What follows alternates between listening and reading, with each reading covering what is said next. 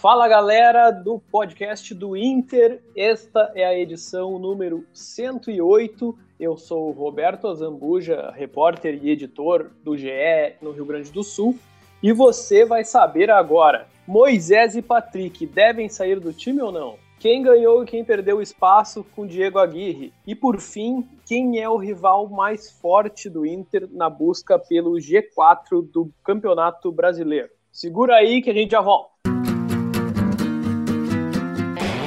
Olha Allen. Vamos nessa, grande a chance, abriu pela direita, é no gol, olha o gol, bateu, olha o gol, olha o gol, olha o gol, gol! Adriano é o nome dele! Pegou, largou, tá viva dentro da grande área, o Fernandão bate, gol! Faz o gol, garoto, faz o gol, faz o gol, faz o gol, faz o gol, é no gol, é no gol, é no gol, é... Bom, pessoal, estou aqui com os meus colegas repórteres Marco Souza. Tudo bom, pessoal? Como estamos? E o Eduardo Moura também. Hoje saiu um pouco do Grêmio e veio conversar com a gente para os lados do Inter. Tudo certo, Eduardo?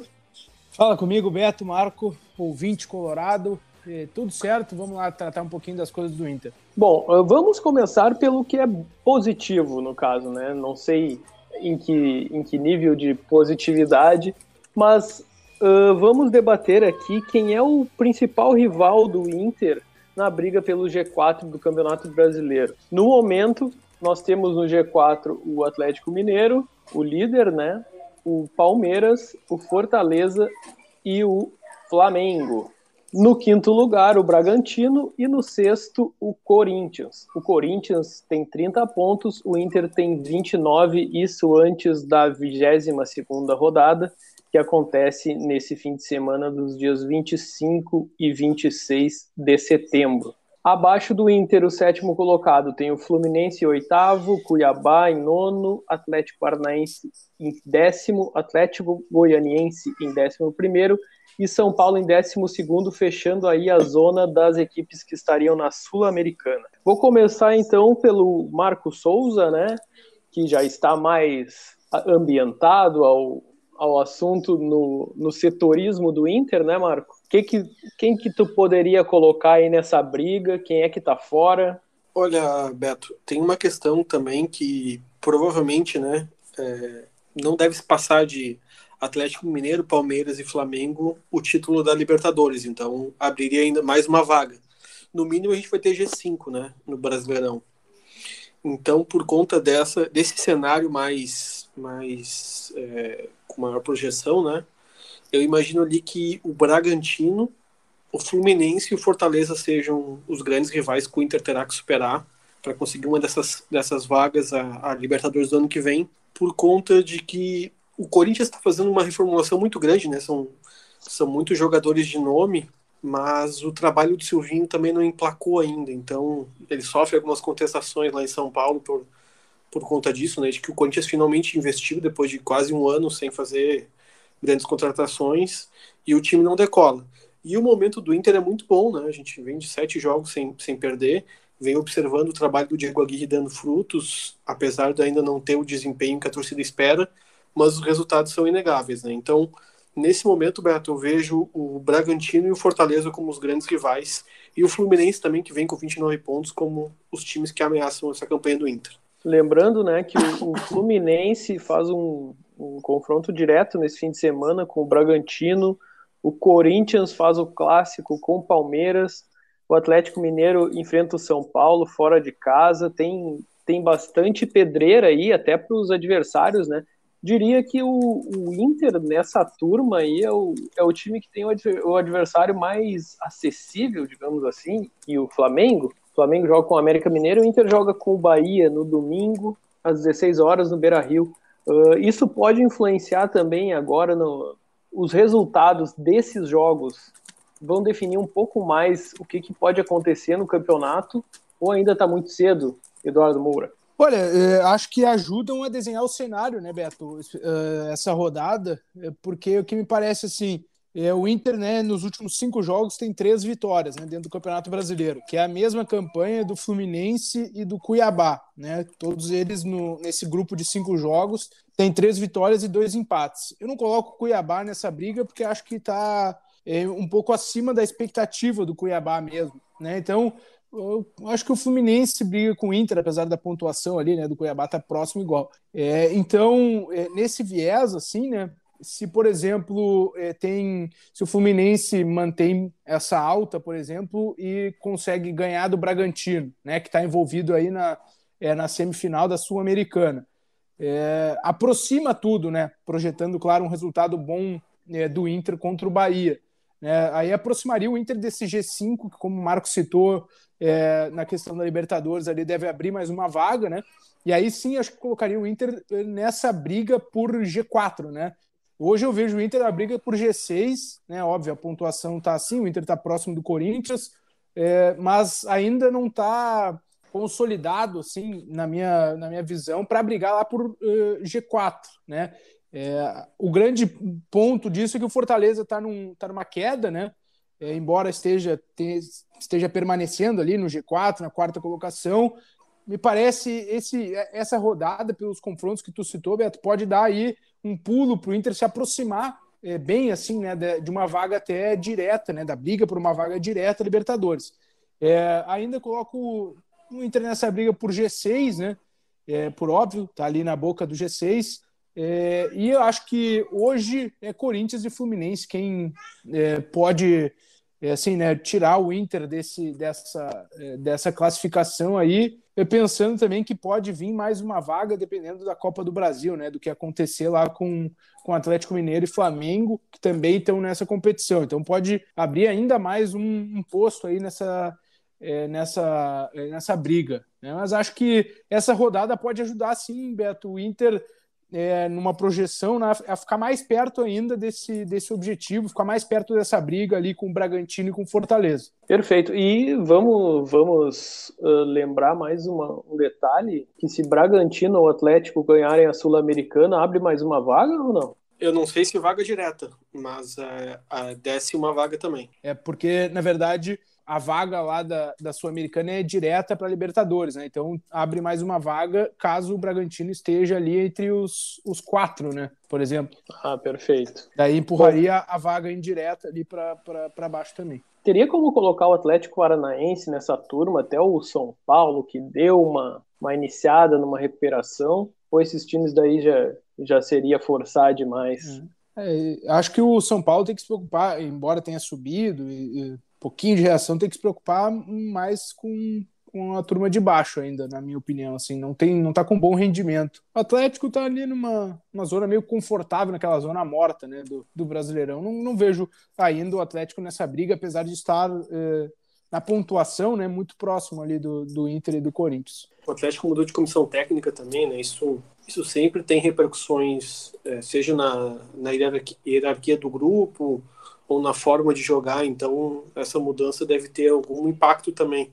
Eu não sei qual que vai ser o campeonato do Atlético Paranaense, mas esses times que tu citou, Beto, eu acho que até ali o São Paulo, talvez, o Atlético Goianiense talvez não tenha força para manter essa briga, mas acho que até o São Paulo, que hoje está a três pontos do Inter, é, com, com um jogo a mais, né? Mas até ali eu imagino que seja a, a, o corte dos times que estão brigando por, por vagas as, as Copas é, continentais no ano que vem. É, vamos combinar, né, que, que com tanta vaga na Libertadores aí. Fica fácil, com... né, beliscar? É, exato, e, não, mas nem é isso, dado. É, assim, o predomínio dos times brasileiros a nível internacional aqui no continente, a nível continental, então, né, uh, tá, tá gritante, né, esses, esses três, três de quatro times nas semifinais são brasileiros o Flamengo praticamente já passou pelo Barcelona, né? E agora o, o, Palmeiras e o, e o Atlético vão decidir quem vai enfrentar o Flamengo na final. Então, assim, já teremos um, um campeão da Libertadores brasileiro. Na Sul-Americana, pode ser Bragantino, pode ser Atlético. Então, vai caindo vaga que daqui a pouco tu, é. tu terminando o campeonato em nono, tu, tu, tu tem uma vaga pelo é. menos na, na primeira fase da Libertadores, É, então, assim, até acaba que a gente, a gente entra bastante no mérito do G4 ao G4 e tal, mas esse G4 pode virar G6 e o G6 pode virar G8. Então, assim, a, as possibilidades, é, é, muito bom a gente uh, ficar debatendo quem pode chegar, quem vai cair, né, uh, durante o campeonato, cair de desempenho, no caso, mas a verdade é que tem muita possibilidade, né, muita possibilidade é. de vaga, e, e, outra coisa que a gente não citou aqui, né, que tem um confronto direto nessa briga, que é Inter e Bragantino, que foi é, adiado, né, que está marcado lá para outubro, daqui a um mês, né, enquanto, enquanto, estamos gravando aqui dia 23 de setembro, aqui um mês, então, é, então esse jogo também pode turbinar ali, né, se a gente colocasse agora, por exemplo, uma vitória do Inter nesse, em cima da tabela atual, né, é, ficaria é, o Inter na cola do Bragantino, né, então também tem esse, esse, esse ponto aí para considerar, né? Que tem um confronto direto lá na frente. Certo. Mas, partindo já para o próximo assunto, o que não tem muita vaga no Inter é na lateral esquerda, né? Vamos falar de, de Moisés a partir de agora, e aí eu vou chamar o Marco Souza, que uh, reuniu alguns dados, principalmente dos laterais do Inter, com relação à participação em gols, em assistências. Mas antes de tudo, a gente quer saber, Marco, por que, que o Moisés ainda é o titular do Inter no time do Diego Aguirre? E depois a gente fala do Patrick, que é outro é outro encaixe desse lado esquerdo aí que o torcedor não consegue uh, ter confiança nesse, nessa temporada. Então, Beto, a questão do, da titularidade do Moisés, por mais polêmica que ela seja com o torcedor colorado, né, é que ele é um jogador que tem a confiança do Aguirre. Ponto principal é esse, né? Uh, uma outra questão é que o Paulo Vitor, que chegou há pouco tempo, ele ainda também é a primeira vez que ele disputa o Brasileirão da primeira divisão, né? Ele veio, vinha fazendo um, um bom campeonato carioca no, no, Botafogo, teve um certo destaque, mas é um jogador que também precisa se afirmar. E o Moisés, por, por mais que o torcedor tenha tenha uma certa um certo ranço com, com as suas contribuições, ele é um jogador que na temporada ele tem um bom número de assistências. Então, é, a parceria dele com o Patrick ali é algo que o Aguirre confia e por mais que o torcedor não, não tenha essa confiança, é uma questão de que o time se sente mais confortável dessa forma. Então, Moisés segue na equipe, vai ser desfoque para o jogo contra o Bahia, já não poderia jogar por ser emprestado pelos baianos. Então, volta ao time na próxima rodada. Os números da temporada, vamos, vamos dizer aqui que o, Moisés tem 29 jogos e pelos dados que eu tenho são três assistências, cinco assistências, é isso, Marco? Apenas duas em mais ou menos 15 jogos pelo Campeonato Brasileiro, 12 jogos pelo Campeonato Brasileiro e duas assistências. O Paulo Vitor é a, a, a amostragem dele é muito baixa, né? Ele tem nove jogos pelo Inter e, e nenhuma assistência. Eduardo Moura, eu passo passo para ti essa bola aí de que um dos grandes problemas do Inter para o ano que vem já será pensar no, na lateral esquerda ou, por exemplo, a gente já tinha visto mais ou menos os mesmos problemas no, no, no time do ano passado e, e só foi se buscar um lateral esquerdo de fato agora na metade do ano, depois que o Léo Borges foi emprestado para o Porto, né? Uh, qual, qual o contexto desse, desse, dessa posição no Inter? Está bem servida, não tá? O torcedor tem, tem razão em reclamar, pedir a saída do Moisés ou não? Olha, eu não, assim, acho que o Moisés não é um diferencial, não é um cara que é, vá ser assim uma, uma grande arma do Inter, mas eu acho que ele cumpre ali um, um feijão com arroz, assim, né? É, que ajuda né, defensivamente, é um cara relativamente sólido, é, forte fisicamente, né? É, acho que para esse ano eu manteria o Moisés ali no time, acho que ele dá uma solidez, tem um, um entrosamento com o Patrick. É, não, assim, eu entendo a, as críticas e a cobrança da torcida, Acho que o Paulo Vitor precisa ser trabalhado é, para ser o titular, porque tu não vai lá no Botafogo pagar 6 milhões de reais é, né, para deixar o jogador é, no banco e, entre aspas, não acreditar no potencial dele. Né? Eu acho que Moisés, o, o Paulo Vitor, perdão, vai acabar ganhando essa vaga, mas é mais simples de fazer isso, né? Com, com a temporada iniciando ali, acho que o, o estilo do Moisés também casa com o que o Aguirre pensa é, sobre futebol. É, eu não vejo assim, é, é, assim motivos para tanto, tanto pânico, sabe? Quando se fala em, em Moisés e até também no Patrick. É, acho que o Paulo Vitor não tem uma. Assim, não mostrou tanto para ser tão pedido, na minha opinião. Tá? Acho que ele precisa ser trabalhado para 2022, ser o titular do Inter, tudo bem, estou de acordo com isso, é, mas imediatamente eu não vejo assim. É, que ele tenha apresentado tanto futebol assim para ser para desbancar o Moisés rapidamente, para ser uma obviedade, sabe? O Paulo Vitor ser o, o titular da posição. É, vamos combinar que, que a grande questão é que não tem opção, né? É, é, é isso, isso, a gente chega nesse o, ponto, aí eu concordo, o, né? É, pra o Moisés, da, o da, da esquerda, para lateral e para e pro Patrick, não acho que tenha alguém que esteja se sobressaindo tanto, né, aos que estão jogando. Só para confirmar, Moisés, 29 jogos, 6 assistências, é o vice-líder no fundamento no, no, time do Inter da temporada. Só perde para as 8 do Edenilson. É, e nós vamos lembrar que no ano passado, principalmente com o Eduardo Coudet, o, o Moisés dava quase uma assistência por jogo, principalmente uhum. bola parada, né? Uh, cobrança de falta lateral, até escanteio. Então, assim, ele tem esse, digamos, esse estofo, assim, até pelos dados do, do próprio clube, né? De justificar essa titularidade dele. Eu concordo com, com o Eduardo quando ele diz que o, que o Paulo Vitor é um jogador para desabrochar no Inter, né? E geralmente é isso, quando, quando o clube faz um, investimento num jogador mais jovem durante uma temporada, é mais para ele se aclimatando ao clube, ao grupo, à filosofia e para, de fato, pegar jeito no ano seguinte, né? E vamos que... lembrar também que o, que o Moisés, uh, já te passo aí, Dato, o Moisés ele tem o contrato por encerrar no fim do ano, né? Era isso que então, eu ia é falar é possível... Não, é então, é que o Inter tá pensando, pensou na vamos frente revelar que, vamos Vitor. revelar, vamos revelar que eu te mandei um, um WhatsApp aí pra caminhar um assunto. Não é, é, conexão mental, não, não tem WhatsApp, cara. O GE está conectado. Está conectado. Mas é, é, isso, acho que o Inter pensou, né? Fez um planejamento ali, ó, vamos precisar de lateral esquerdo no futuro, vamos tentar lá ver o Léo Borges é, em Portugal, mas precisamos é, pensar em 22, né? Já se pre, é, fez uma precaução ali caso não fique com Moisés. Eu sei que o Marco tem detalhes aí desse contrato também, né? Se não estou enganado. Mas, é, enfim, acho que é, um, é, é mais o planejamento mesmo de, de futuro, assim. E, e foi uma aposta válida, né? Mas assim, o resultado prático até agora não é tão diferente do Moisés, na minha opinião.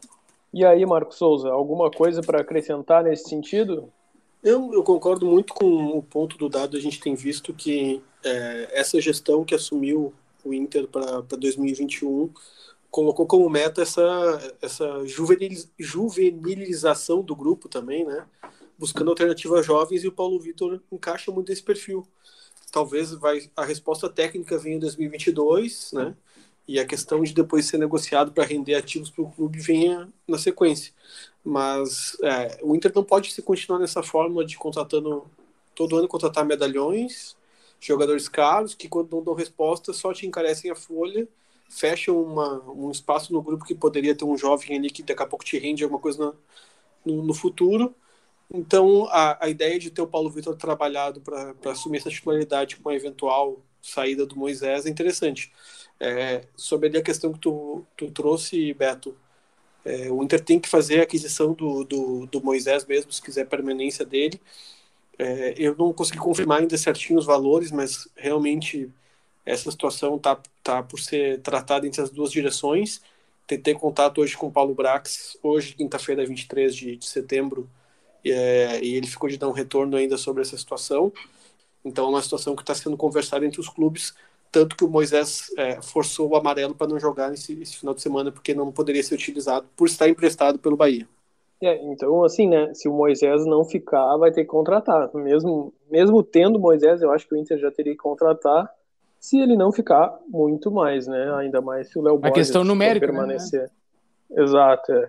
Só teria o Paulo Vitor, teria que subir alguém da base. Eu acho que esse não é o momento, né? Uh, vamos falar mais um pouco à frente ali no meio de campo e esse parceiro do Moisés pelo lado esquerdo que é o Patrick. Uh, o torcedor está num ranço com o Patrick esse ano, mas eu acho que muito mais pelo que ele mostrou nos últimos anos do que pelo próprio desempenho dele. E a questão é a seguinte: ele é um jogador tático, o, fa o famoso jogador tático, cumpridor de função, que marca e que avança. Só que a questão é que esse ano ele está está tendo um rendimento bem abaixo dos outros anos. Isso justifica ele, ele ser sacado do time ou eh, justamente a gente até já comentou não tem outra opção para essa vaga? Começa contigo, Marco. Eu procurei informações assim, além da, da, da questão que a gente costuma brincar, né, da numeralha, né, de questão de assistências, passes, e assim, se for observar só por esse aspecto, o, o Patrick tem rendimento para ser titular entre as opções que hoje estão à disposição da Aguirre, né? É, ele tem, deixa eu só, ele é o terceiro artilheiro, né, com dois gols ou um gol e duas assistências. Eu não me recordo agora qual é a proporção correta. Deixa eu até abrir aqui na matéria. Recomendo que todos façam isso, vão ao GE Inter aqui e leiam Seria... a matéria. Criticado, o Patrick conta com respaldo em números uhum. e confiança de Aguirre no Inter. Um gol e três assistências. Um gol e três assistências. Ele é o terceiro artilheiro e o, terceiro, e o segundo, o vice-assistente, né? Também é o jogador que mais desarma no time. E também eu, eu cheguei a levantar esse número, mas acabei não usando a matéria. Ele é um jogador que tem mais dribles certos. Então, é, ele, ele é um jogador que tem realmente uma, um desempenho em questão numérica para justificar. Mas uma das coisas que eu vi conversando com o pessoal que, que conhece lá os bastidores do, do vestiário, a questão que é apontada também como a titularidade absoluta do, do Patrick é que não tem uma outra alternativa no grupo que possa jogar, assim, assumir a função e ser titular incontestável, né? Talvez agora com o retorno do Tyson, o Maurício possa, possa ser utilizado ali pelo lado, como ele já foi algumas vezes. Não é bem a, a função que ele veio que ele foi contratado para fazer, mas é, um, é, uma função que ele pode desempenhar. Então talvez essa, essa alternativa se abra agora, a partir do jogo contra o Bahia. Mas uh, são esses dois motivos, basicamente, que justificam a titularidade do Patrick. Ele tem os números que dão respaldo, né? E a comissão técnica não enxerga um, um outro jogador em condições de ser titular nesse momento no Inter por conta da, da uma questão financeira que o Inter fez. Não, não foi buscar jogadores afirmados, né?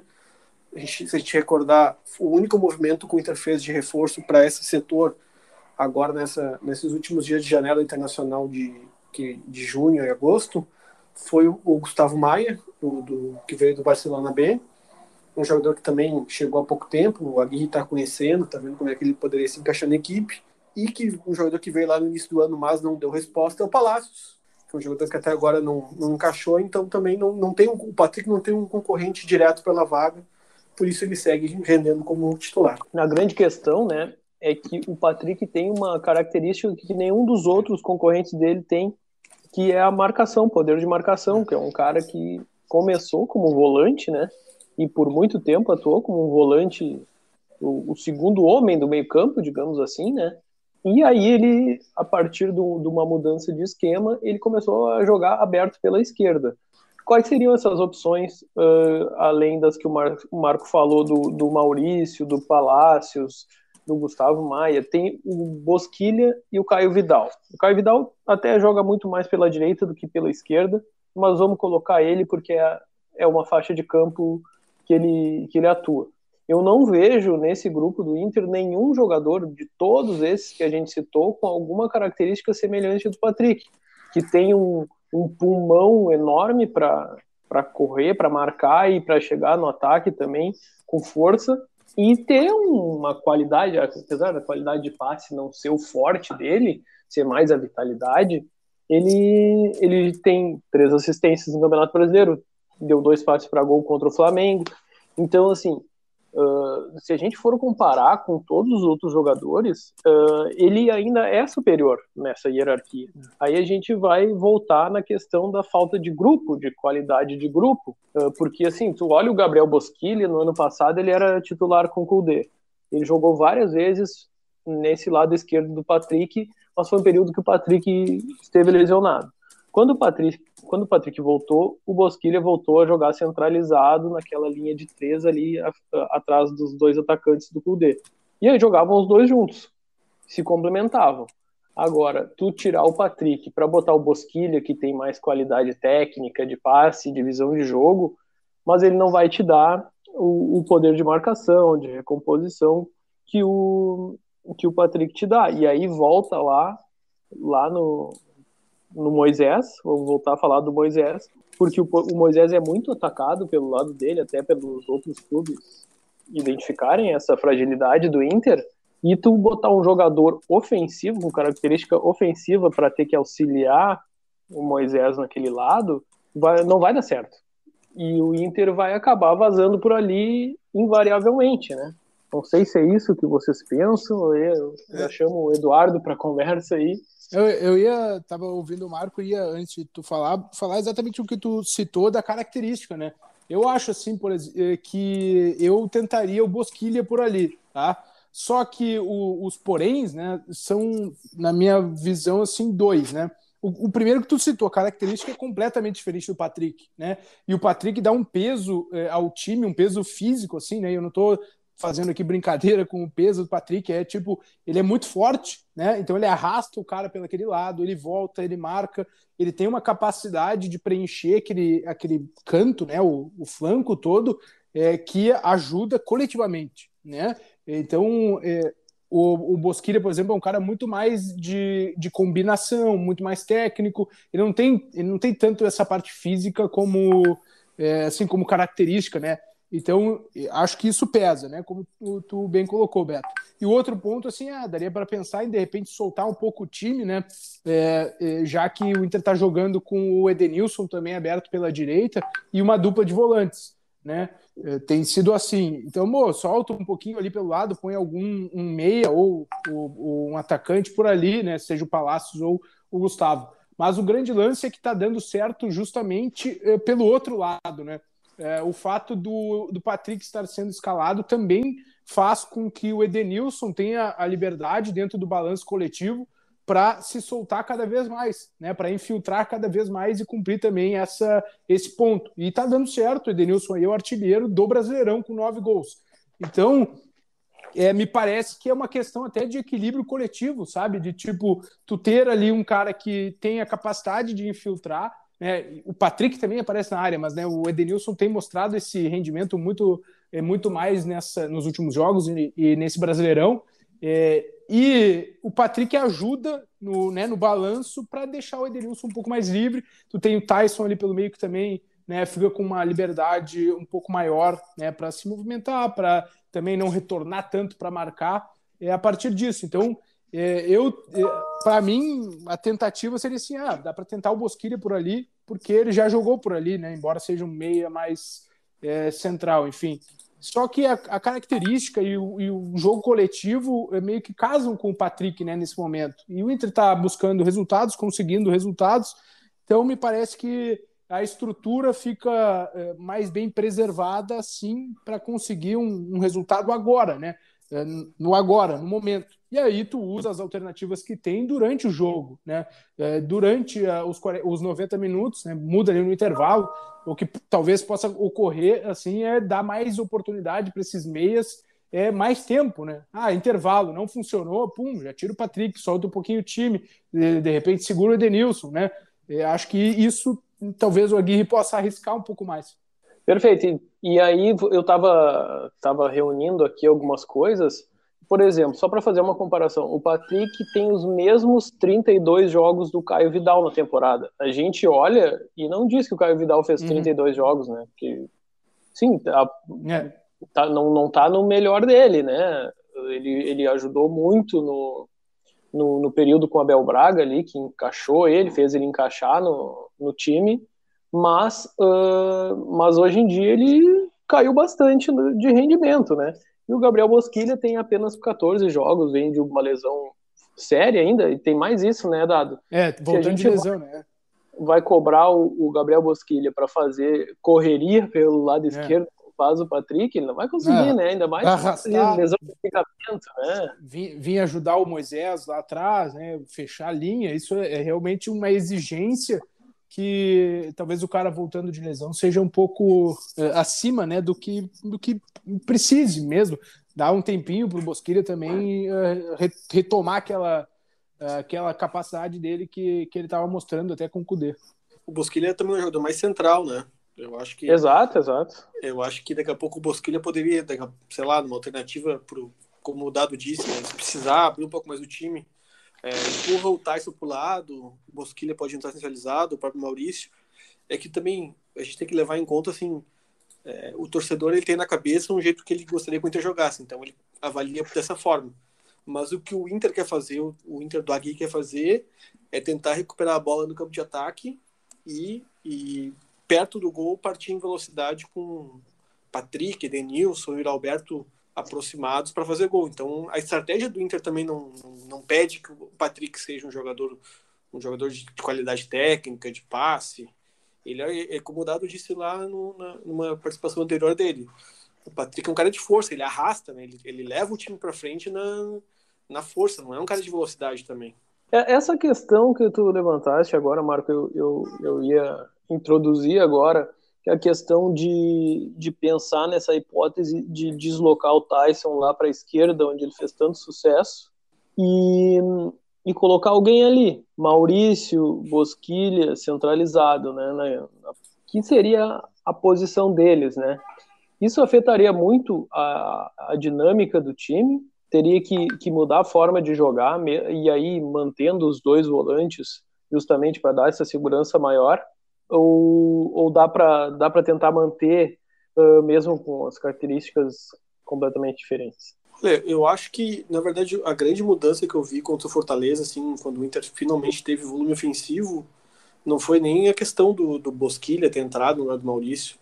Foi eu senti dentro de campo ali, observando que o Aguirre finalmente liberou que o, o Lindoso e o Dourado se soltassem um pouco mais, né? Então talvez os volantes se aproximando mais desse meia central, Beto, seja mais é, acabe dando mais mais volume ofensivo do que até essa questão do nome, de quem vai ser, de qual vai ser a, a, a formação tática. Eu acho que o Inter às vezes ataca com pouca gente, por uma questão por opção, sabe? Não é nenhuma questão assim que o adversário te limite. Eu acho que o Inter algumas vezes ele acaba se, se colocando essa amarra de atacar com pouca gente, porque às vezes solta demais o Moisés, e aí o, o Cuesta e o Bruno Mendes ficam com a proteção do Dourado ali quase como um terceiro zagueiro, mas essa questão do meia central, se não for o Tyson, é, o, o, o, Maurício para mim é, é meio meio incógnito, eu, eu já vi ele jogar bem por, por dentro, já vi ele jogar bem pelo lado, então o Bosquilha também tem, com o Kudê chegou a ter alguns bons momentos, mas assim, eu, eu tenho dificuldade de ver o Tyson é, só nessa função também. Eu acho que o Inter poderia ganhar com ele na vaga do Patrick e aí sim tentar o Maurício por dentro. Eu acho que o Maurício seria o cara. Se, se fosse a troca de nome, Beto, eu acho que o Maurício é, seria a minha opção. E, e, lembrando também que numa. Se o, se o Aguirre quisesse ser um pouco mais ousado, né, numa emergência, situações extremas, tendo todo mundo à disposição, ele pode tirar o Lindoso e recuar o Patrick, né? Botar Dourado, Patrick e fazer uma linha com Edenilson, Maurício e Tyson, por exemplo, né? Da... Contra o esporte ele fez isso mexendo no lado contrário, né? Ele recuou o Edenilson e colocou o Caio Vidal. É, o que eu acho que é, é, é, mais comum, né, de ver o Edenilson recuar, até por característica do Patrick, né? O Patrick tem jogado mais aberto, né, Beto? Faz, sei lá, desde talvez desde o Odair, assim, né? Tem feito aquela mais aquele corredor, assim, tá mais adaptado pelo lado, né? E eu, eu também tenho essa curiosidade até assim é de, bom, deixa o Edenilson mais solto, né? Porque ele tá indo bem e por que não recuar o Patrick, né? Como volante, volante mesmo, é, mais posicionado, talvez, assim, né? Ele não é um grande passador para sair jogando, mas acho que ele pode fazer aquela função, já fez, né? É, de doble cinco, né? Ao lado do Dourado, por exemplo, e abrir uma é uma vaga nesse setor ofensivo aí. Eu não sou muito partidário de ter o Tyson aberto, porque eu acho que é, assim, ele é para ser o diferencial do Inter, aquele Tyson de acompanhar o lateral e, e né, voltar e dar, ajudar o Moisés e tudo mais, é, ficou lá para trás, né, para 2009, 2010. É, acho que é, seria é, muito desperdício de energia do Tyson, sabe? Deixar ele tendo que correr para trás, porque no, no esquema do Inter, invariavelmente, ele teria que fazer isso, né? Cobrir o lado ali. É, claro que dá para fazer algum balanço, alguma compensação, mas geralmente isso iria acontecer. É, acho que acaba é, sacrificando muito o Tyson, sim, para voltar. Acho que tem que deixar ele com a energia para na frente ele conseguir criar, como ele até tem feito bastante é, antes de se machucar aí. Perfeito, meus amigos. Nós vamos encerrando por aqui o episódio número 108 do podcast do Inter. Você que está nos ouvindo pode acessar todas as plataformas de streaming que, que estão aí na, na praça. Podem acessar também ge.globo GE Internacional. Lá tem toda a lista de podcasts do Inter. E também siga nos acompanhando as notícias do dia a dia, né? Domingo tem jogo, Inter e Bahia, 4 da tarde no Beira Rio. E você segue acompanhando lá no ge.globo barra RS ou ge.globo internacional. E semana que vem a gente está de volta, não exatamente com esse mesmo time, mas sem falta. Valeu, Marco, valeu, Dado. Valeu, senhores. Um grande abraço para todo mundo, viu? Valeu, gente, um abraço.